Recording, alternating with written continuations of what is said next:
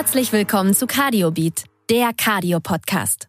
Professor David Dunker und seine Gäste diskutieren Aktuelles, entdecken Neues und hinterfragen Bekanntes aus der Kardiologie. Bleiben Sie informiert mit freundlicher Unterstützung von Böhringer Ingelheim und Lilly Deutschland. Liebe Kolleginnen und Kollegen, ich begrüße Sie ganz herzlich zu unserem Podcast CardioBeat, der Cardio-Podcast, zu Themen rund um die Kardiologie. Mein Name ist David Dunker, ich leite das Hannover Herzrhythmuszentrum an der Klinik für Kardiologie und Angiologie der Medizinischen Hochschule Hannover.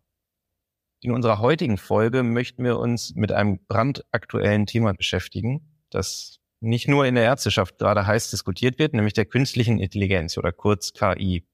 Dabei wollen wir die KI speziell aus dem Blickwinkel der Kardiologie betrachten, also welche Chancen und Risiken bietet sie uns in der Herzmedizin, wie kann man KI sinnvoll in der Kardiologie nutzen, welche kardiologischen KI-Anwendungen sind vielleicht gerade besonders spannend. Und dazu freue ich mich auf unseren heutigen Gast, Juniorprofessorin Dr. Sandy Engelhardt aus Heidelberg. Sie beschäftigt sich seit vielen Jahren mit der Anwendung von KI in der Medizin und leitet seit 2019 die Arbeitsgruppe Künstliche Intelligenz in der kardiovaskulären Medizin am Universitätsklinikum Heidelberg und hat da Schwerpunkte wie Medical Image Processing, Deep Learning oder Computer Assisted Surgery, also Begriffe, die wir offensichtlich heute noch weiter erklären werden müssen. Sandy, herzlich willkommen. Ja, vielen Dank, David. Ich freue mich total über die Einladung und bin ganz gespannt auf unser Gespräch. Ja, ich freue mich auch sehr auf diesen Podcast, weil wir heute sehr weit über den üblichen kardiologischen Tellerrand hinausblicken wollen. Und das beginnt schon damit, dass du Informatikerin bist, also du hast Computervisualistik studiert bist also gar keine Ärztin. Und das finde ich besonders interessant, weil du uns einen ganz anderen Blickwinkel jetzt wahrscheinlich nochmal geben wirst, obwohl du dich auch mit der kardiovaskulären Medizin beschäftigt hast. Ich habe das eben schon gesagt, du leitest die Arbeitsgruppe Künstliche Intelligenz in der kardiovaskulären Medizin. Wie kam es dazu und wie kam das Interesse für dieses spannende Thema und diese Kombination? Das war eine lange Entwicklung. Als ich damals 2006 einen Informatikstudiengang angefangen habe zu studieren, gab es die Konzepte der neuronalen Netze natürlich schon. Die gibt es ja letztendlich schon seit den 50er Jahren. Aber diesen großen Hype, den wir jetzt kennen um tiefe neuronale Netze, das begann eigentlich erst zeitgleich zum Ende meines Studiums und hat sich dann ganz langsam in der Medizin etabliert und ist dort heute nicht mehr wegzudenken, zumindest in unseren Forschungsbereichen und letztendlich auch in der Klinik. Und mich hat immer der Nutzen technologischer Entwicklung im Anwendungsbereich, besonders der Chirurgie, interessiert. Ich fand es sehr faszinierend, wie man Operationen planen kann, bei der Planung unterstützen kann durch neue technologische Entwicklungen, durch neuartige Visualisierung beispielsweise und letztendlich auch bei der Durchführung den Arzt unterstützen kann. Und so habe ich immer versucht, in meinem Studiengang möglichst viele Medizininhalte unterzubringen und habe dann auch Auslandssemestern zum Beispiel gemacht, indem ich präpariert habe. Ich habe dort meine erste neurochirurgische Operation auch gesehen und das hat mich so tiefgreifend beeindruckt, dass ich dann bei dem Thema geblieben bin. Letztendlich nicht in der Neurochirurgie, aber im Anwendungsgebiet Medizin und Somit hat sich das ergeben, dass ich heute eine Arbeitsgruppe leite am Universitätsklinikum Heidelberg, das aus ganz vielen interdisziplinären Mitarbeitern zusammengesetzt ist, also sowohl Mediziner und Medizinerinnen als auch Informatiker und Informatikerinnen und Ingenieure und Ingenieurinnen. Das Thema künstliche Intelligenz, da müssen wir uns, glaube ich, langsam rantasten. Und da musst du uns kleine Häppchen wahrscheinlich erstmal servieren. Also es wird gerade in allen Bereichen von Schule, Kindergarten vielleicht noch nicht, aber Politik, Rechtswissenschaften und eben auch Medizin gerade sehr diskutiert. Der Chatbot ChatGPT, der uns ein bisschen aufzeigt, was wahrscheinlich die Möglichkeiten sind und gleichzeitig auch ein paar Limitationen mit sich bringt. Kannst du uns vielleicht einmal kurz erklären, was ChatGPT genau ist, vielleicht auch was es nicht ist und wie du das bewerten würdest? Ja, sehr gern. Also unter ChatGPT versteht man ein sogenanntes Advanced Language Model, also ein Sprachmodell, welches menschähnliche Antworten produziert. Letztendlich kann es jeder nutzen. Man kann sich dafür registrieren und man kann sich das so vorstellen, dass man ein Suchfeld präsentiert bekommt, ähnlich wie wir das von konventionellen Suchmaschinen kennen, indem man eine Frage zum Beispiel eintippen kann und dann kriegt man eben eine Antwort präsentiert. Das ist dann meistens ein kurzer bis mittellanger Text. Und das ist eine Interaktion im Gesprächsstil, die sich dann ergibt. Man kann Folgefragen stellen, die werden beantwortet. Und das System ist sogar auch in der Lage, Fehler zuzugeben. Bisschen aus Informatiksicht, diese Form der Modelle, die gehören zur Familie der sogenannten Generative Pre-Trained Transformers. Also dafür steht dieses GPT im Namen. Letztendlich ist nämlich das ChatGPT nochmal spezialisiert auf diese Frage-Antwort-Modalität. Das GPT im Hintergrund ist ein reines Sprachmodell und wurde so trainiert, dass man einfach versucht hat, der KI beizubringen, das nächste Wort innerhalb eines Satzes vorherzusagen. Und dann natürlich Millionen, Milliarden Texte im Internet verfügbar sind und da große Korpi genutzt werden konnten, sind diese Modelle entsprechend mächtig. Zu meiner Bewertung. Natürlich haben diese riesigen Netzwerke, die aus Millionen von Parametern bestehen, einen unglaublichen Sprung gemacht in der Performance in den letzten Jahren. Und die Antworten gerade von ChatGPT sind schlüssig. Das Vokabular ist eloquent und auch konventionell zu dem, was wir so im Alltag nutzen, würde ich sagen. Man kann es als schnelle Suchmaschine nutzen, da es eben verschiedene Quellen zusammenfasst und daraus eben einen zusammenhängenden Text kreiert.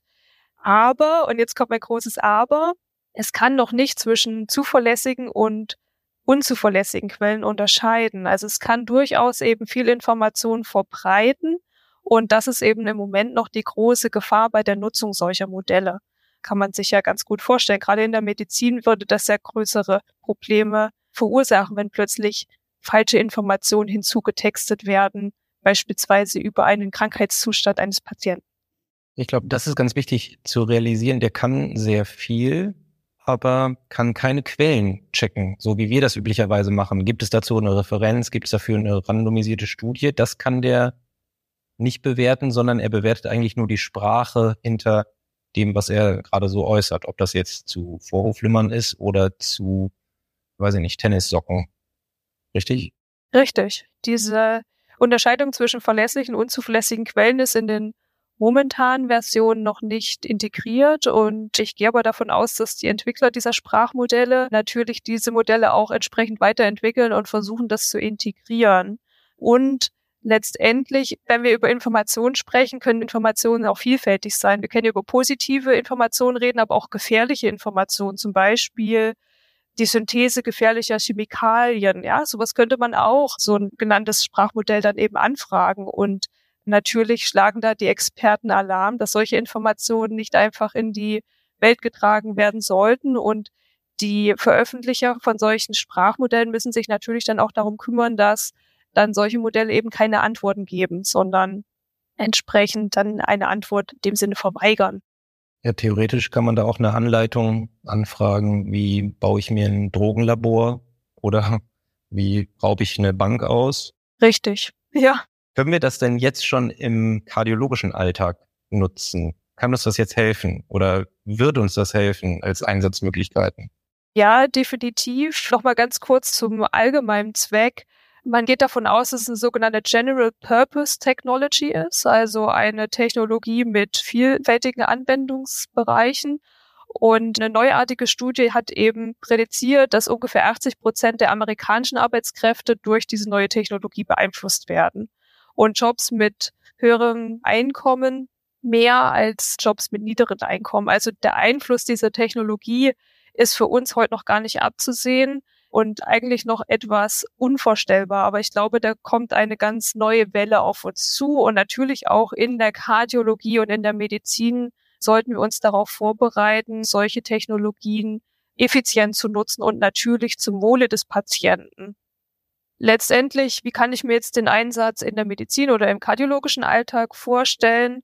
Da würde ich sagen, dass es einmal einen großen Nutzen haben kann für den Patienten an sich letztendlich könnte der Patient besser aufgeklärt werden durch so eine Art Technologie, durch so ein Chatbot, in dem man dem Chatbot natürlich multiple Fragen stellen kann, der Arzt vielleicht gerade nicht so verfügbar ist oder die wichtige Frage fällt mir dann erst wieder später ein, wenn ich zu Hause bin.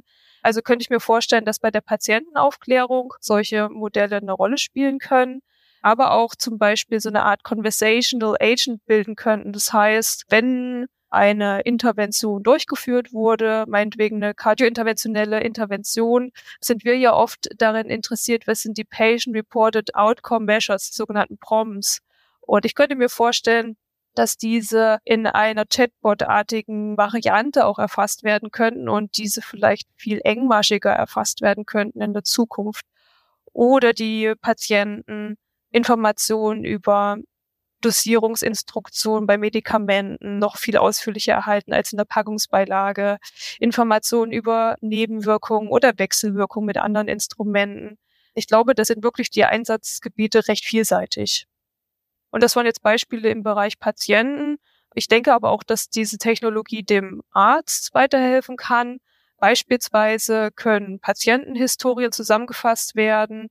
Also normalerweise müsst ihr als Ärzte euch ja immer durch einen riesigen Stapel von Befunden erstmal durchwühlen, ja, welche Symptome hat der Patient, was waren die folgenden Diagnosen, Behandlungen.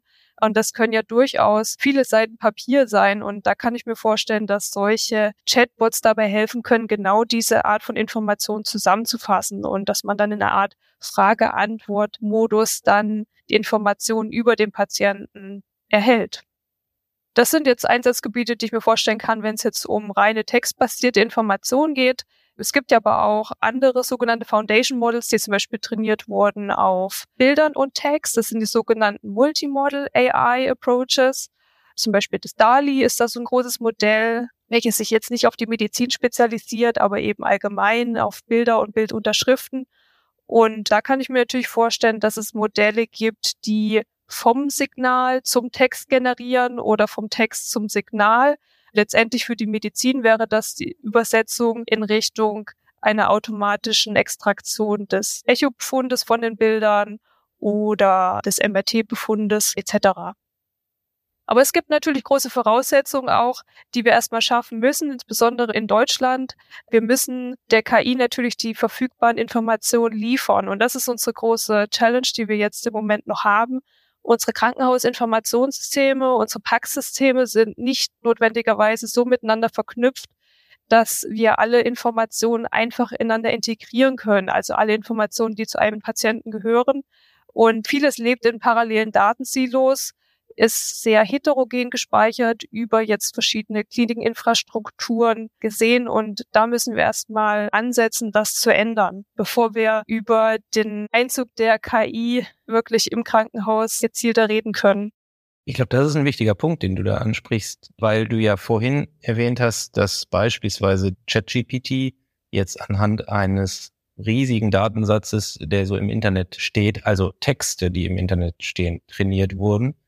Und wenn wir sehen, dass das funktioniert und man sich mit ChatGPT gut unterhalten kann und man da auch ganz hilfreiche Informationen daraus generieren kann, aber wenn wir das übertragen wollen auf medizinische Entscheidungen, brauchen wir quasi eine ähnliche Datenbank. Und das ist das, was du ansprichst, dass wir diese Datenbank noch gar nicht unbedingt haben, weil wir die so schlecht verfügbar haben aus Krankenhäusern in Verbindung mit anderen wichtigen Patienteninformationen, vielleicht auch Verlaufsinformationen eines Patienten Wahrscheinlich ist das ein Haken, richtig?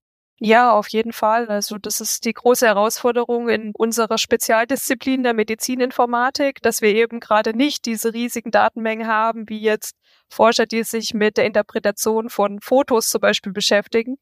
Wir haben da ganz andere Herausforderungen, nicht nur in Bezug auf der Verfügbarkeit von Informationen, sondern auch hinsichtlich der Akquise von Informationen. Also wir können Beispielsweise eine Blutdruckmessung hängt vielleicht davon ab, ob das jetzt Arzt A oder B gemacht hat. Jetzt ganz einfaches Beispiel. Und somit ist schon die Messung an sich oft nicht besonders gut standardisiert und führt natürlich dann eventuell auch zu einer anderen Entscheidung. Und das macht es nochmal besonders komplex im Bereich Medizin.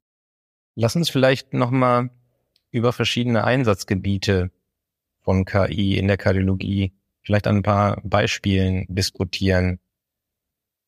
Ein wichtiger Punkt ist, glaube ich, und da sieht man auch immer mehr Publikationen zu, die Risikobewertung oder Risikovorhersage von was passiert mit einem Patienten, der heute diesen Befund hat, meinetwegen ein EKG, kriegt der im weiteren Verlauf eine schlechte Pumpfunktion oder später Vorhofflimmern oder so.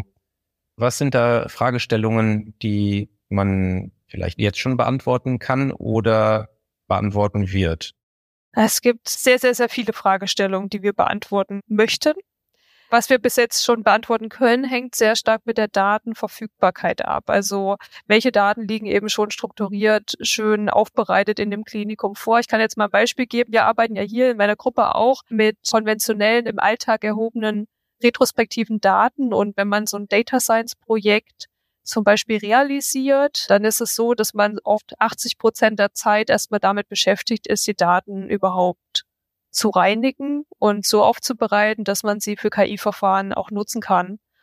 Und man beschäftigt sich dann eigentlich erst im hinteren Verlauf des Projektes mit der tatsächlichen Fragestellung und mit dem Entwickeln zum Beispiel von einem neuen KI-Ansatz, mit einer Anpassung von bestehenden KI-Ansätzen und mit dem Trainieren von neuronalen Netzen. Und das ist natürlich ein schwieriger Zustand. Und wir müssen dazu hinkommen, um halt nochmal jetzt auch den Bogen zu schlagen zu dem, was wir gerade gesagt haben, dass die Informationen strukturierter vorliegen sollten. Und letztendlich würde uns das halt eben auch ermöglichen, eine viel größere Anzahl Fragestellungen zu beantworten. Also da kann man jetzt erstmal schauen von Screening und Risikobewertung über Diagnose und Therapie ich denke, die Risikobewertung ist natürlich was, was im Prinzip so der heilige Gral wahrscheinlich ist, weil der Arzt natürlich genau wissen möchte, wenn ich diese Behandlung jetzt anschreibe bei dem Patienten, wie hoch ist das Risiko, zum Beispiel einen Schrittmacher zu bekommen oder das Mortalitätsrisiko, wird sich die Lage des Patienten verbessern. Man muss dazu aber wissen, dass die Diagnostik finde ich in der Kardiologie auch gerade insbesondere sehr komplex ist. Also wir gehen ja meistens nicht nur von Informationen aus, sondern es ist ja oft so, dass wir eine ganze Trajektorie von Informationen haben. Also erst wird Untersuchung A gemacht, dann wird Untersuchung B gemacht, dann Untersuchung C. Und letztendlich hangelt man sich von Untersuchung zu Untersuchung, um dann ein genaueres diagnostisches Bild sich zu machen. Und genau diese Art von Vorgehen, das haben wir im Prinzip noch gar nicht in der KI bis jetzt so richtig uns angeschaut. Wir nutzen da oft multimodale Inputs oder Inputs, die gleichartig sind, zum Beispiel jetzt Bilder, um eine Prädiktion zu machen, vielleicht eine Risikoprädiktion. Aber wir sind noch gar nicht so weit, dass wir zum Beispiel Verlaufsinformationen mit integrieren, so richtig in die Modelle oder eine Entscheidungsmöglichkeit präsentieren, okay, basierend auf diesen Informationen, bitte mach jetzt noch eine zusätzliche Laboruntersuchung bei diesem Patienten. Aus dieser konventionellen Sicht haben wir das jetzt eigentlich noch gar nicht so richtig betrachtet im Bereich KI, sondern wir sind immer noch sehr stark datenfokussiert. Das ist ja vielleicht auch schwierig zu entscheiden, brauchen wir diese vielschrittigen Sachen, die wir vielleicht als Ärzte bisher so genutzt haben, um klinische Entscheidungen zu treffen? Oder kann das vielleicht eine KI einfach anhand eines Bildes und dann schon vorhersagen, ja, das ist ein Patient, der braucht in drei Monaten einen Herzschrittmacher oder so? Ja, das wäre natürlich toll. Generell sprechen wir ja, wenn wir über computerbasierte Methoden sprechen, sprechen wir erstmal über die Form der Analyse, aber auch natürlich die Inputdaten. Und ich denke, da müssen wir eben auch neue Wege gehen, auch in der Kardiologie, neue Screening-Methoden zum Beispiel entwickeln komplett neue Sensoriken mit betrachten. Zum Beispiel Wearables werden ja immer massiver genutzt, zum Beispiel zur Detektion von malignen Arrhythmien. Und da kann ich mir vorstellen, dass da KI eine ganz große Rolle in Zukunft spielt, sodass der Patient schon zu Hause viel besser gewarnt wird für jetzt passiert gerade was Unnormales in deinem Körper. Ja, und dann vielleicht auch sich direkt mit der Frage an einen Chatbot wenden kann. Und dann kriegt er da auch schon die Antwort auf die Frage, die entsteht, wenn er dann seinen EKG-Befund angezeigt bekommt oder so. Ja, oder in der Form der Selbsttriage ermöglichen. Auch da vielleicht den Chatbot fragen, wie dringlich ist das jetzt? Sollte ich mich jetzt in die Notaufnahme begeben? Kann ich jetzt durchaus noch zwei Stunden zu Hause bleiben und abwarten? Das wäre natürlich toll, wenn das ermöglicht werden würde in Zukunft. Was dann eine weitere Chance wahrscheinlich aufzeigt, dass wir damit auch in der Lage sein können, Ressourcen zu sparen, die auch knapper werden oder Ressourcen zu optimieren. Einige werden eine Notaufnahme brauchen, andere werden gar nichts brauchen, einfach nur beruhigende Worte. Das könnte dabei auch helfen. Vielleicht gehen wir nochmal zu den einfacheren Modellen. Du hast jetzt schon gesagt, dass das eigentlich sehr komplex wird und wir eigentlich noch mehr brauchen als nur eine Bildanalyse oder nur eine EKG-Analyse. Mhm. Aber um es jetzt nicht zu komplex zu machen und vielleicht zu verstehen, kannst du uns das anhand eines Bildanalyseansatzes vielleicht nochmal erklären? Was kann eine KI meinetwegen mit einem Echo-Bild anstellen? Und was muss man dafür tun, um so ein Modell zu entwickeln und vielleicht dann auch zu nutzen? Sehr gern. Also in Bezug auf Echo hast du dir natürlich schon auch eine komplexe Bildgebung ausgesucht. Ja, Mist, du kannst auch was Einfacheres nehmen. Dann nehmen wir ein Röntgenbild. Nein, nein, nein. Echo ist schon gut, aber ich fange jetzt schon mal an, weil wir haben natürlich verschiedene Blicke. Ne? Also es fängt schon mal an, hast du den Vierkammerblick, Zweikammerblick, Dreikammerblick. Es ist eine transösophageale Aufnahme, es ist eine transtorakale Aufnahme etc. Das spielt natürlich schon mal eine Rolle, weil letztendlich müsste ich jetzt erstmal schon mal ein Netzwerk haben, was mit allen möglichen Perspektiven zum Beispiel umgehen kann. Ja? Oder ich muss eine Vorselektion machen und sagen, ich nehme von jedem Patienten nur den Vierkammerblick. Dann sind Echo-Daten traditionell, ich sage jetzt mal 2D, wir lassen jetzt mal die 3D-Verfahren weg, und dann aber auch zeitaufgelöst. Wir müssen uns jetzt also im nächsten Schritt überlegen, möchten wir einen KI-Ansatz trainieren, der die komplette temporale Sequenz verarbeitet oder nur uns schon jetzt die Endsystole und die Enddiastole zum Beispiel rauspicken. Das braucht jeweils manuelle Arbeit. Entweder sind die Ressourcen da oder sie sind nicht da. Nutzen wir jetzt die komplette temporale Sequenz, kann die unterschiedlich lang sein, je nach Aufnahme. Ja, also die kann wenige Sekunden sein oder eben mehrere Zyklen beinhalten oder nur ein Zyklus. All das sind jetzt schon mal Varianten, an die man vielleicht als Kliniker gar nicht so denkt, weil wir schauen auf den Inhalt, wir schauen jetzt, wie bewegt sich die Anatomie, was ist pathologisch, sind die Kammern vergrößert. Mich interessiert das ja vielleicht gar nicht, wie viele Frames da jetzt enthalten sind. Aber für die neuronalen Netze ist das durchaus ein Problem, weil wir von vornherein standardisieren müssen, wie groß der Input ist in das neuronale Netz. Das heißt, sie müssen von der örtlichen Auflösung erstmal in die gleiche Auflösung gebracht werden, aber auch in Bezug auf die temporale Auflösung. Und deshalb muss man sich da entscheiden. Zum Beispiel nutze ich immer nur einen kompletten Herzzyklus und den muss ich dann erstmal so umrechnen, dass das in meine 20 Frames passt, die ich standardisiert in das neuronale Netz gebe, etc. Es ist erstmal ganz viel erforderlich im Vorfeld, bevor man überhaupt die KI trainiert, dass die Daten im richtigen Format vorliegen und in der richtigen Standardisierung. Und es gelingt nicht immer, sie so zu standardisieren. Und dann ist jetzt die Frage, welche Fragestellung schaut man sich an? Will man zum Beispiel eine automatische Vermessung machen von einer bestimmten Struktur, meinetwegen der Öffnungsfläche der Mitralklappe oder die Ejektionsfraktion automatisiert bestimmen, basierend auf dem Video. Und da brauche ich natürlich dann jeweils auch annotierte Daten, wenn ich das in einem überwachten Lernverfahren trainieren will. Das heißt, diese Information müsste halt dann zu den Videos auch schon vorliegen. Meinetwegen die Ejektionsfraktion. Das heißt, ich fange jetzt eben an, zusätzliche Metadaten vom gleichen Patienten mit zu integrieren in meinen Code. Und das kann eben beliebig komplex werden, je nachdem, wie viele Metadaten ich noch nutzen möchte. Und dann kann man sich das so vorstellen, zum Trainieren des Netzwerkes nutzt dann das Netzwerk als Input sowohl die Ejektionsfraktion als Information als auch das Video, was reingegeben wurde und optimiert sich so lang, bis es immer wieder die Ejektionsfraktion eben richtig vorhersagt. Und man bewertet letztendlich die Güte des Netzwerkes anhand, ja, ob der Vorhersagewert eben richtig war oder wie weit ich von dem Vorhersagewert entfernt bin. Und wenn ich da eben einen geringen Fehler mache, letztendlich kann ich dann irgendwann aufhören zu trainieren und kann dann meine sogenannten Testdatensätze nutzen. Und das sollten Daten sein, die vom Netzwerk bisher nicht gesehen wurden und letztendlich nur genutzt werden, um die Performance des Modells einschätzen zu können. War das ungefähr verständlich? Ja, absolut. Vielen Dank. Ich habe aber gemerkt, ich hätte doch Röntgenbild sagen sollen. es ist tatsächlich schon sehr komplex. Aber das ist trotzdem gut, dass wir das so angesprochen haben, weil ich dann nämlich die Frage hätte, es gibt ja schon Studien, die uns sagen, an einem Einkanal-EKG kann eine KI Patienten differenzieren, die haben eine gute Pumpfunktion oder eine schlechte. Hat überhaupt nichts mit EKG zu tun und trotzdem sind da anscheinend Daten drin, die diese Vorhersage erlauben. Das bedeutet ja, dass vielleicht in einem Echo-Bild auch genug Information drin sein sollte, selbst wenn ich es nicht schaffe, den Vierkammerrückblick richtig einzustellen, meinetwegen könnte man theoretisch den Schallkopf einfach irgendwo auf den Brustkorb halten und die KI dann so trainieren, dass sie trotzdem eine akkurate Pumpfunktion am Ende auswirft, obwohl ich den Vierkammerblick noch nie selber eingestellt habe. Das kommt ein bisschen auf den Trainingsdatensatz an, den man reingibt. Also ich bin jetzt davon ausgegangen in meinem Beispiel, wir versuchen es dem Netzwerk einfach zu machen und wir versuchen die Heterogenität des Inputs zu reduzieren. Mhm. Aber man kann natürlich von vornherein die Trainingsdaten so gestalten, dass sie wesentlich heterogener sind.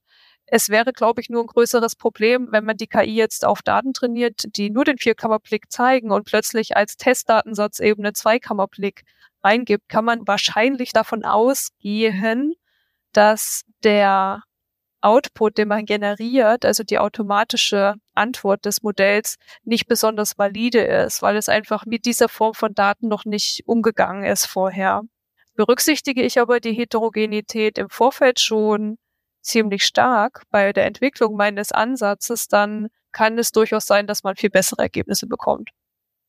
Und ich stimme dir zu, in den Daten, glaube ich, steckt viel, viel mehr als das, was wir sehen und tatsächlich noch in der Diagnostik heutzutage nutzen. Gerade in Bezug auf Echo gibt es so ein recht bekanntes Paper aus Stanford und das Modell heißt EchoNet Labs und die haben zum Beispiel versucht, eine automatische Prädiktion von Blutwerten zu machen in Bezug auf zum Beispiel Troponin 1 oder Anämie und konnten anhand des Trainings von, ich glaube, um die 40.000 Patientendaten eine recht gute Accuracy da auch schon erhalten. Also man konnte Laborwerte letztendlich auf Echo-Daten sagen. Das fand ich auch ziemlich erstaunlich und hätte ich nicht so gedacht, dass das so einfach möglich ist. Ja, das ist ungefähr so wie das EKG, was dann etwas über die Klappen sagt oder über die EF oder so. Anscheinend sind in den Daten viel mehr Informationen enthalten, als wir so merken. Und auf der anderen Seite ist aber diese KI dann eben auch limitiert durch das, was man einspeist, weil wir würden mit unseren Augen sofort erkennen, ob das ein Zweikammer- oder ein Vierkammerblick ist. Und wenn das System das noch nie gesehen hat, dann spuckt es am Ende trotzdem irgendwas raus, was es jetzt mal auf einem Vierkammerblick gelernt hat, auch wenn es ein Zweikammerblick war. Und das ist vielleicht die Gefahr. Richtig, weil wir konventionell die Modelle nicht so trainieren, dass sie sagen können, I don't know. Technisch ist das möglich und es gibt viele Forscher, die daran arbeiten, Richtung eine Unsicherheitsquantifizierung zum Beispiel auch zu machen. Also wie sicher ist sich eigentlich das neuronale Netz bei der Vorhersage? Das ist ja einmal ein ganz wichtiger Punkt. Aber man kann natürlich auch von vornherein sagen, das Netzwerk soll bitte direkt rejecten, weil es sich zu unsicher ist und diese Form von Daten zu sehr von dem abweicht, was man bisher im Training gesehen hat. Das ist ja etwas, was wir als Ärzte letztlich auch zwischendurch machen müssen, wo wir sagen müssen, das wissen wir jetzt nicht. Wir brauchen eine weitere Untersuchung, bevor wir uns entscheiden. Wahrscheinlich ist das eine wichtige Sicherheitsinstanz.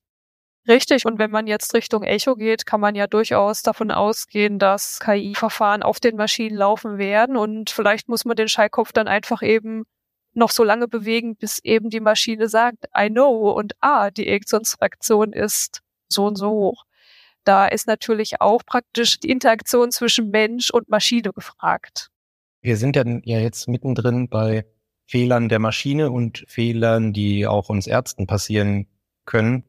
Kann KI uns auch helfen, vielleicht unsere Fehler zu vermeiden oder Komplikationen zu vermeiden in unseren Untersuchungen? Ja, ich denke, so sollten wir KI letztendlich sehen, dass es eine Assistenz ist für den Arzt der Zukunft und vielleicht auch für den heutigen Arzt schon. Also ich sehe es auf keinen Fall so, dass die KI den Arzt ersetzt, sondern sie bietet eine Assistenz, dass der Arzt bessere Diagnosen stellen kann, weil er seine Diagnosen eben auch durch die KI oder zusammen mit der KI abklären kann. Und es gibt da ganz viele Beispiele, also zum Beispiel Nachsorge auf Intensivstationen nach kardiochirurgischen Eingriffen, zur Überwachung der Vitalparameter und zur Vorhersage von Komplikationen, sowas wie Mortalität, Nierenversagen und Blutungen. Wenn dann natürlich das System eine halbe Stunde bevor es wirklich ernst wird, schon Alarm schlägt, dann kann sich das Personal ja wesentlich früher darauf vorbereiten, dass da gleich eine schlimme Komplikation auftritt und dadurch die Behandlung wesentlich verbessern kann. Also da sehe ich ganz großes Potenzial auch intraoperativ oder interventionell definitiv, wenn es darum geht, den Arzt dabei zu unterstützen, ein Implantat zu setzen. Mag das jetzt Mitra Clip zum Beispiel sein oder verschiedene Prothesen zu platzieren, wie bei der TAVI, kann ich mir vorstellen, dass zum Beispiel ein kontinuierliches Verfolgen von anatomischen Strukturen total relevant ist, sodass der Arzt eben besser auf dem Bildschirm sehen kann, okay, da ist jetzt gerade die Aortenklappe, sie ist geöffnet, ich sehe sie ganz deutlich und vielleicht ist das Bild auch noch automatisch fusioniert mit dem Echobild also eine Bildfusion zwischen Echo und Fluoroskopie gemacht, so dass man wesentlich genauer in den Patienten schauen kann und das Instrumentarium als auch die anatomischen Strukturen wesentlich besser hervorgehoben sind. Und natürlich führt das zu einer besseren Behandlung, weil die Prothese sicherer sitzt, gibt weniger Komplikationen. Also ich glaube, das kann man nur positiv sehen. Wir haben jetzt schon so viele Beispiele erwähnt. Hast du noch andere Beispiele, wo jetzt in diesem Moment schon KI uns in der Medizin irgendwo unterstützt? Vielleicht ohne dass wir es merken oder ganz bewusst. Wo ist das jetzt schon im Einsatz? Hast du da noch andere Beispiele? Also es gibt natürlich Beispiele, die ich so Richtung Helferfunktion oder Hilffunktion benennen würde. Also gerade Richtung Bildanalyse. Die Bildanalyse hat natürlich in den letzten Jahren einen unglaublichen Sprung gemacht durch KI-Verfahren und hier sehen wir definitiv schon Verfahren, die jetzt die Konturierung unterstützen des linken Ventrikels, rechten Ventrikels, Myokards auf Cardio-MRT-Daten, auf Echo-Daten. Sowas ist schon in der klinischen Praxis und in konventionellen Softwarepaketen enthalten. Andere Hersteller sind besonders gut bei der automatischen Extraktion der Koronargefäße, der Labeling dieses Gefäßbaumes, der Detektion von Stenosen und Plaque und der Charakterisierung des Plaque-Typs. Also da gibt's wirklich auch schon einige Verfahren, die dabei helfen, die Lage genauer einzugrenzen.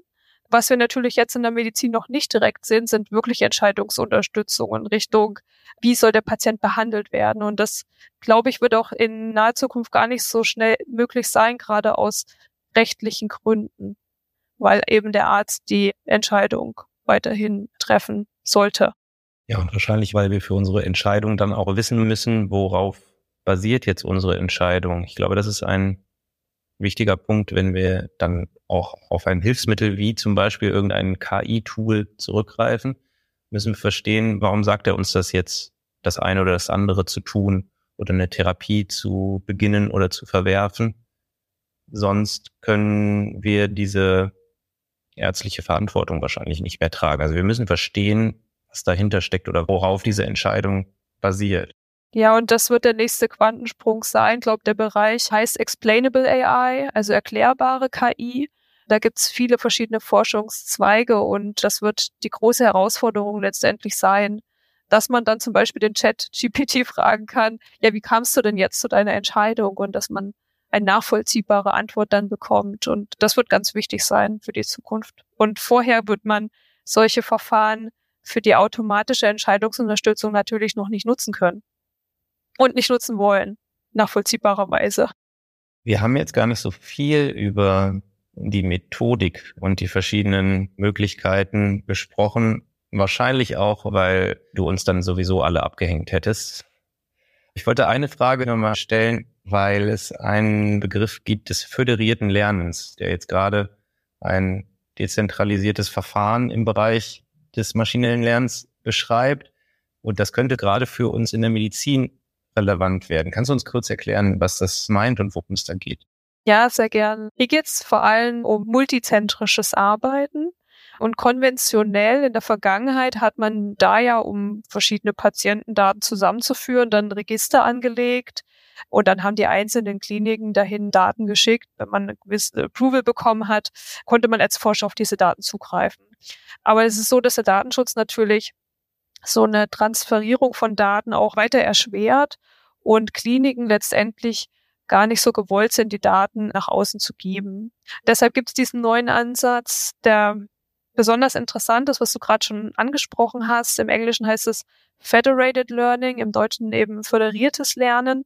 Und man kann sich das so vorstellen, dass nicht mehr die Daten auf Wanderschaft gehen, sondern jetzt die Algorithmen. Also gibt es einen Satz, der heißt Let the algorithm travel, but not the data. Und da kann man sich das jetzt so vorstellen, man hat mehrere räumlich getrennte Clients. In unserem Fall wären das jetzt Krankenhäuser. Und man hat einen zentral orchestrierten Server. Und diese Krankenhäuser sind mit Infrastruktur ausgestattet, die es erlaubt, KI-Algorithmen zu trainieren. Also letztendlich ist es ein High-Performance-Computer zum Beispiel mit einer ganz guten GPU, ein bisschen Speicherplatz. diesem Rechner liegen dann die Daten, auf denen trainiert werden soll. Also ähnliche Daten, meinetwegen CT-Bilder jeweils aus den Kliniken. Und dann wird ein globales neuronales Netz über die Krankenhäuser trainiert. Das passiert so, dass man erstmal lokal trainiert und der Austausch, der stattfindet, der beschränkt sich auf die sogenannten Modellgewichte. Das ist jeweils das, was den Zustand des Modells beim Trainieren charakterisiert. Und diese Gewichte werden dann an diesen zentralen Server geschickt und der erhält dann von den ganzen Kliniken eben diese Gewichte und führt dann ein sogenanntes Averaging oder so eine Mittelung durch, schickt dann die Gewichte zurück, dann wird weiter trainiert. Und der Hintergrund ist oder das große Ziel ist, dass man durch diesen Austausch der Gewichte praktisch Informationen auch letztendlich zwischen den Kliniken austauscht und so ein globales Netzwerk trainieren kann, was dann auf alle Daten implizit Zugriff hatte, aber nur durch Austausch dieser Modellgewichte. Und das ist ein ganz interessantes Konzept, weil die Daten in den Kliniken jeweils verbleiben und somit die Datenhoheit eben an den Kliniken auch gegeben ist und die Kliniken können entscheiden, ob sie jetzt diese Daten freigeben für das föderierte Lernen oder nicht.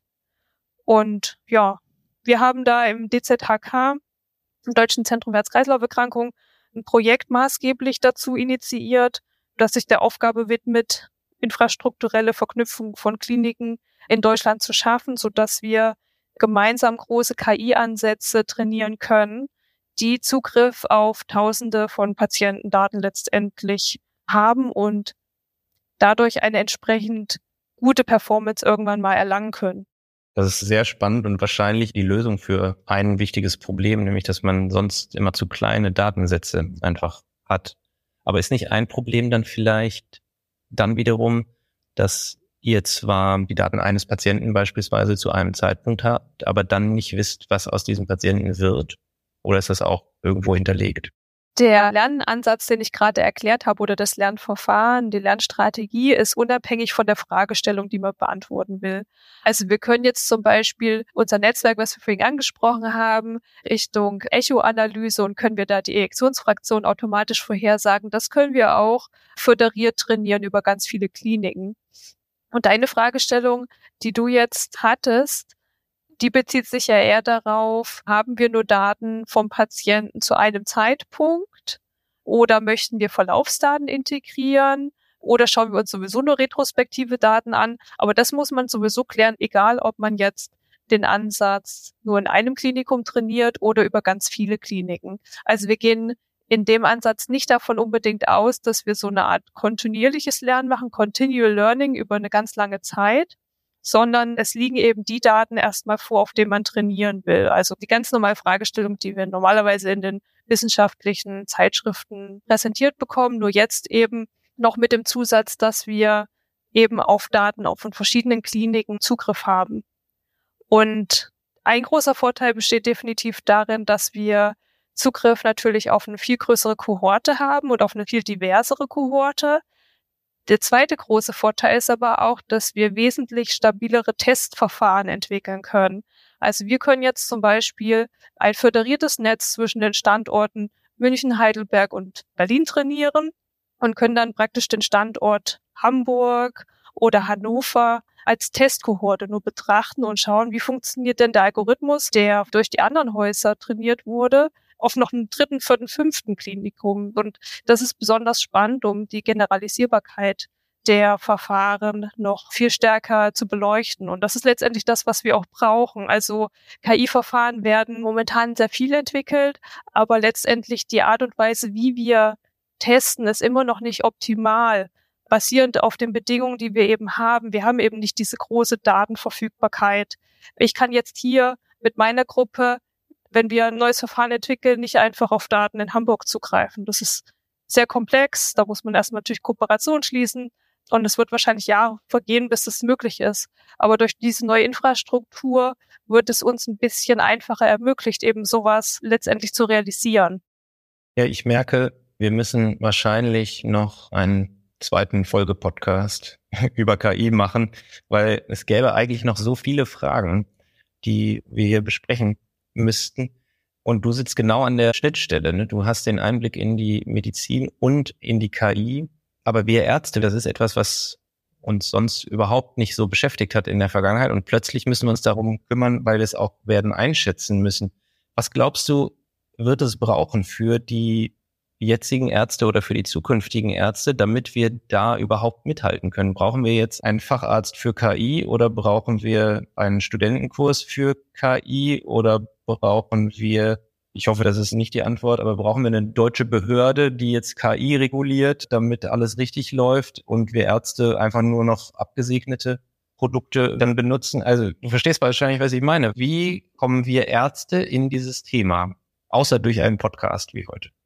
Also ich glaube, alle Möglichkeiten, die du gerade genannt hast, sind sehr valide, weil man die Sache nicht natürlich nur auf einem Pfad verfolgen sollte, sondern aus vielen Perspektiven sich anschauen muss. Also ich habe ja jetzt auch nur mehr oder weniger die Informatikperspektive. Wir brauchen Leute, die sich mit ethischen Fragen auseinandersetzen. Und wie können wir das jetzt in die ärztliche Ausbildung integrieren? Vielleicht nehme ich den Punkt mal zuerst auf. Also ich bin ja angestellt am Universitätsklinikum, also ich bin Informatikerin am Universitätsklinikum, was ich vom Setting her auch sehr gut finde, weil wir dadurch die Nähe zu den Ärzten haben und letztendlich auch nicht als Fremdkörper wahrgenommen werden, der jetzt einmal im Monat kommt und vielleicht ein bisschen Forschung dort macht, sondern wir sind direkt integriert. Und so sehe ich letztendlich auch meinen Auftrag auch in der Lehre, also im Studiengang der Humanmedizin bieten wir verschiedenste Module an Richtung digitale Medizin. Und da geht es dann darum, KI-Verfahren, maschinelle Lernverfahren auf einfachere Art und Weise zu beschreiben, die Vor- und Nachteile zu erläutern und was man beachten sollte dann in der klinischen Praxis. Wie kann man diese Verfahren eigentlich evaluieren, sodass dann eben auch die Mediziner von morgen ein bisschen mehr Fingerspitzengefühl kriegen. Was sind das eigentlich für Verfahren? Wie werden die trainiert? Was muss ich achten in Bezug auf mein Trainingsset? Ja, wie sollen meine Trainingsdaten aufgebaut werden? Und das finde ich einen ganz wichtigen Aspekt. Zusätzlich dazu bieten wir beispielsweise auch einen Kurs an für die Mediziner und Medizinerinnen hier am Standort, der die Medizininformatiker und die Mediziner zusammenbringt. Das heißt, Dort wird in einem semesterbasierten Kurs, da geht ein halbes Jahr, ein Data Science Projekt zusammen realisiert, von teilweise der Datenaufnahme über die Datenanalyse und die Dateninterpretation. Und das sind total spannende Projekte, wie ich finde, weil beide dann gezwungen sind, aufeinander zuzugehen, eine gemeinsame Sprache entwickeln müssen. Und das ist letztendlich auch das, was ich in jedem Forschungsprojekt zusammen mit Mediziner und Medizinerinnen auch machen muss, geht darum, ein gemeinsames Verständnis für das andere Fach zu entwickeln. Und das geht nur, indem wir eben aufeinander zugehen. Und ich denke, wir haben hier schon ganz gute erste Konzepte für die Lehre entwickelt. Und ich denke, das ist an anderen Hochschulen und Universitäten auch schon der Fall. Wie sich jetzt das natürlich in den einzelnen Fachgebieten durchsetzt, ich glaube, das ist unterschiedlich schnell. Also in der Radiologie ist natürlich die KI schon längst angekommen, weil einfach die Stärke in der Bildverarbeitung so da ist durch diese Algorithmen. In anderen Gebieten vielleicht eben noch nicht ganz so stark, aber das wird sicherlich immer weiter kommen und die Fachgesellschaften, die individuellen Fachgesellschaften, in unserem Fall ja jetzt hier die DGTAG oder die DGK, werden damit konfrontiert werden. Ja, wie schnell sollen wir eigentlich die Verfahren adaptieren und was sind unsere Probleme dabei und wie können wir gemeinsam Lösungen finden? Und da denke ich, sollten Foren geschaffen werden, wo Experten mit verschiedenen Ausrichtungen dann natürlich auch den Input geben können. Ja, und ich glaube, man wird nicht umhin kommen, sich damit zu beschäftigen und sowohl als Fachgesellschaft als auch als individuelle Ärztin oder Arzt das Thema anzugehen, weil wir schon mittendrin stecken, wie du gesagt hast. Was würdest du denn sagen, sagt eine Kardiologin in zehn Jahren zu Kardiologie und KI? Ja, es ist, glaube ich, gar nicht mehr wegzudenken. Also ich glaube, da gibt es gar kein Fragezeichen mehr, wenn man über KI spricht, sondern das ist so im Alltag integriert und läuft als Assistent mit, dass das für die Ärzte der Zukunft einfach total selbstverständlich sein wird und auch akzeptiert sein wird und sicherlich positiv gesehen wird, weil sich die Aufgabenfelder einfach in jeder Disziplin etwas verschieben werden, aber sicherlich auch hin zum Positiven. Also meine Hoffnung ist ja auch, dass diese ganze Dokumentationslast von den Ärzten extremst reduziert wird. Es ist ja doch eine beachtliche Menge, die heutzutage ein Arzt in der Klinik oder ein Hausarzt machen muss. Und ich denke, da kann vor allen Dingen die KI unterstützen, sodass dann der Blick für den Patienten und die Bedürfnisse des Patienten noch mehr geschärft werden können. Also das, was heutzutage teilweise auch in unserem Gesundheitssystem leider fehlt oder nicht genügend eben vorhanden ist, weil es einfach immer diese Zeit gibt. Ich merke, das ist ein spannendes Thema. Und am Schluss dieses Podcasts ist es üblich, dass der Gast noch seine persönlichen drei Do's und Don'ts mitbringt. Sandy, ich würde dich bitten, uns das nochmal mitzugeben. Auf was sollte man deiner Meinung nach in der KI, in der Kardiologie unbedingt achten? Was sollte man vermeiden? Also ich denke, dass man sich heutzutage nicht davor scheuen sollte, sich mal mit diesen neuen Technologien auseinanderzusetzen. Je früher, desto besser. Es geht ja nicht darum, dass man selbst in der Lage ist, um KI-Verfahren zu trainieren, sondern man kann diese Modelle auch einfach mal in der Anwendung testen. Also jeder kann ChatGPT nutzen, jeder kann sich registrieren bei OpenAI und kann einfach mit diesen Eingabefeldern mal herumspielen. Da gibt es eigentlich überhaupt keine Hürden. Mein erstes Do heißt also Adopt Early and Try It Out. Mein zweites Du ist natürlich eigene Ideen auch zu entwickeln und eine interdisziplinäre Kooperation zu suchen, die sich langfristig dann auch entwickelt. Ich kann aus meiner Perspektive sagen, dass wir Medizininformatiker natürlich immer ganz stark an ganz spannenden klinischen Fragestellungen interessiert sind. Und wir können diese klinischen Fragestellungen oft nicht selbst definieren, sondern wir brauchen Ärzte, die uns helfen dabei, die richtigen Fragestellungen zu definieren, die relevanten Fragestellungen und dann natürlich auch uns Evaluationskriterien nennen. Wann ist denn die KI gut oder wann noch nicht? Und auf was muss ich klinisch achten? Also das wäre, glaube ich, für beide Seiten unglaublich wertvolle langfristige Entwicklung, wenn wir das schaffen würden. Und ein drittes Du könnte sein, das ist ein Aspekt, den ich noch nicht genannt hatte bisher, dass man auch als Kardiologe zum Beispiel eine eigene Data Science Challenge organisieren könnte. Was passiert bei so einer Data Science Challenge? Da werden anonymisierte klinische Daten der Forschungsgemeinschaft zur Verfügung gestellt und dann wird zum Beispiel durch den Kliniker oder Zusammenarbeit mit einem Informatiker eine Aufgabe definiert und in einem definierten Zeitrahmen muss diese Aufgabe gelöst werden. Man kann sich dann als Team und Entwickler dort anmelden. Das passiert meistens international, hat eine internationale Ausrichtung und dann wird letztendlich am Ende der Beste gekürt. Also wer hat diese Aufgabe am besten gelöst? Und derjenige gewinnt meist etwas Preisgeld und ist dann natürlich auch sehr froh, also hat ein gewisses Prestige, auch das Gewinnen von solchen Challenges. Und wer sich noch näher damit befassen möchte, kann einfach mal auf die Website gehen, grant-challenge.org und schauen, welche Challenges in den letzten Jahren dort angeboten wurden. Und da freuen wir uns natürlich ganz stark über kardiologischen Input. Das wären meine drei Do's. Okay, jetzt die Don'ts. Die Don'ts. Ich glaube, das hat sich schon ganz gut herauskristallisiert im Verlauf unseres Gespräches. Man sollte natürlich niemals dem Output von einem KI-Verfahren blind vertrauen. Also da weiterhin auf die klinische Expertise, auf das klinische Vorwissen natürlich achten und das mit einbeziehen. Und gerade in Bezug auf Randfälle sollte man sich immer auch klar sein, dass vielleicht die KI so einen Randfall auch noch nicht gesehen hat und da besonders vorsichtig sein in Bezug auf, kann ich jetzt dem Output trauen oder nicht oder muss ich ihn nachkorrigieren, wie jetzt im Fall von einem Konturierungsansatz für Cardio-MRT-Daten ist das sicherlich möglich. Zweites Don't würde ich sagen, im Bereich Data Science und KI ist sicherlich die monozentrische Evaluation. Also im Moment ist es eben oft so, dass wir Trainingsdatensätze haben, die nur von einem Klinikum kommen. Und wir benötigen aber dringend multizentrische Datensätze, damit wir die Generalisierbarkeit der Verfahren und die Reproduzierbarkeit der Verfahren gut testen können. Und letztendlich diese Verfahren wirklich in den Alltag etablieren können mit gutem Gewissen. Deshalb finde ich, ist die monozentrische Evaluation definitiv ein großes Don't. Ja, und ich glaube, das finde ich so wichtig, dass ich jetzt gar kein drittes Don't habe, weil die derzeitige Form der Teststrategie, die wir fahren, eben so unzureichend noch ist, dass wir dringend daran arbeiten müssen. Das zweite Don't ist so wichtig, dass es doppelt zählt. Richtig, das zählt doppelt. okay, Sandy, vielen, vielen Dank Ich werde mir schon mal merken, adopt early. Und ich finde es auch gut, dass du uns ein Preisgeld versprochen hast.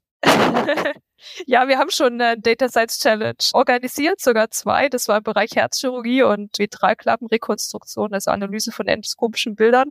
Das hat sehr viel Spaß gemacht und ich kann euch nur dabei ermuntern, auch eure vielleicht schon anonymisierten und gesammelten Daten dann der Forschungsgemeinschaft zur Verfügung zu stellen und in Form von so einer Challenge anzubieten, weil das bringt sehr viel Sichtbarkeit für die Fragestellung und ist ein Gewinn für beide Seiten, weil eben Teams weltweit daran teilnehmen können und die Aufgabe letztendlich lösen könnten, die gestellt worden ist. Ja, vielen, vielen Dank, Sandy, dass du hier mitgemacht hast. Das war eine tolle Folge. Wir haben gesehen, das Zeitalter der KI hat längst begonnen. Wir sind mittendrin und das wird unsere tägliche Praxis jeden Tag mehr beeinflussen und in zehn Jahren ist dann schon alles fertig, hast du gesagt. und ich glaube, es drängt immer mehr und das wird die Medizin und unsere Arbeit und dann auch irgendwie unsere Patientinnen und Patienten verändern. Und da können wir gespannt sein, wie sich das weiterentwickelt. Vielen Dank dir, Sandy, fürs Vorbeikommen, wollte ich schon sagen. Vielen Dank dir, David. Das hat wirklich viel Spaß gemacht und ich glaube, wir hätten locker ein, zwei Stunden weiter reden können. Es gibt so viel Material, so viele spannende Punkte, die man gemeinsam diskutieren kann. Absolut. Das nächste Mal müssen wir nochmal über Begriffsdefinitionen sprechen. Wahrscheinlich können wir damit auch nochmal eine Stunde nur die Enzyklopädie für KI noch weiterfüllen. ja, definitiv. Also dir auf jeden Fall noch viel Erfolg für die weiteren Folgen des Podcasts und ich finde sie momentan schon total spannend zu verfolgen und freue mich, dass ich einen kleinen Beitrag hier leisten konnte. Ja, vielen Dank. Wir haben auch weitere Themen. Die nächsten Themen sind Vorhofflimmern, Social Media in der Kardiologie und wir werden über Klappenvizien, die dich ja auch interessieren, mhm. diskutieren. Also es bleibt spannend auch mit dem Cardiobeat Podcast. Vielen Dank an unsere Zuhörerinnen und Zuhörer für das Interesse und ich sage bis zum nächsten Mal bei Cardio Beat, der Cardio Podcast.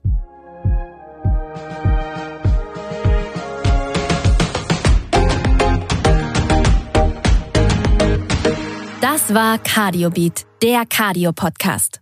Mit freundlicher Unterstützung von Böhringer Ingelheim und Lilly Deutschland. Hören Sie auch beim nächsten Mal wieder rein, wenn Professor David Dunker und seine Gäste diskutieren, entdecken und hinterfragen.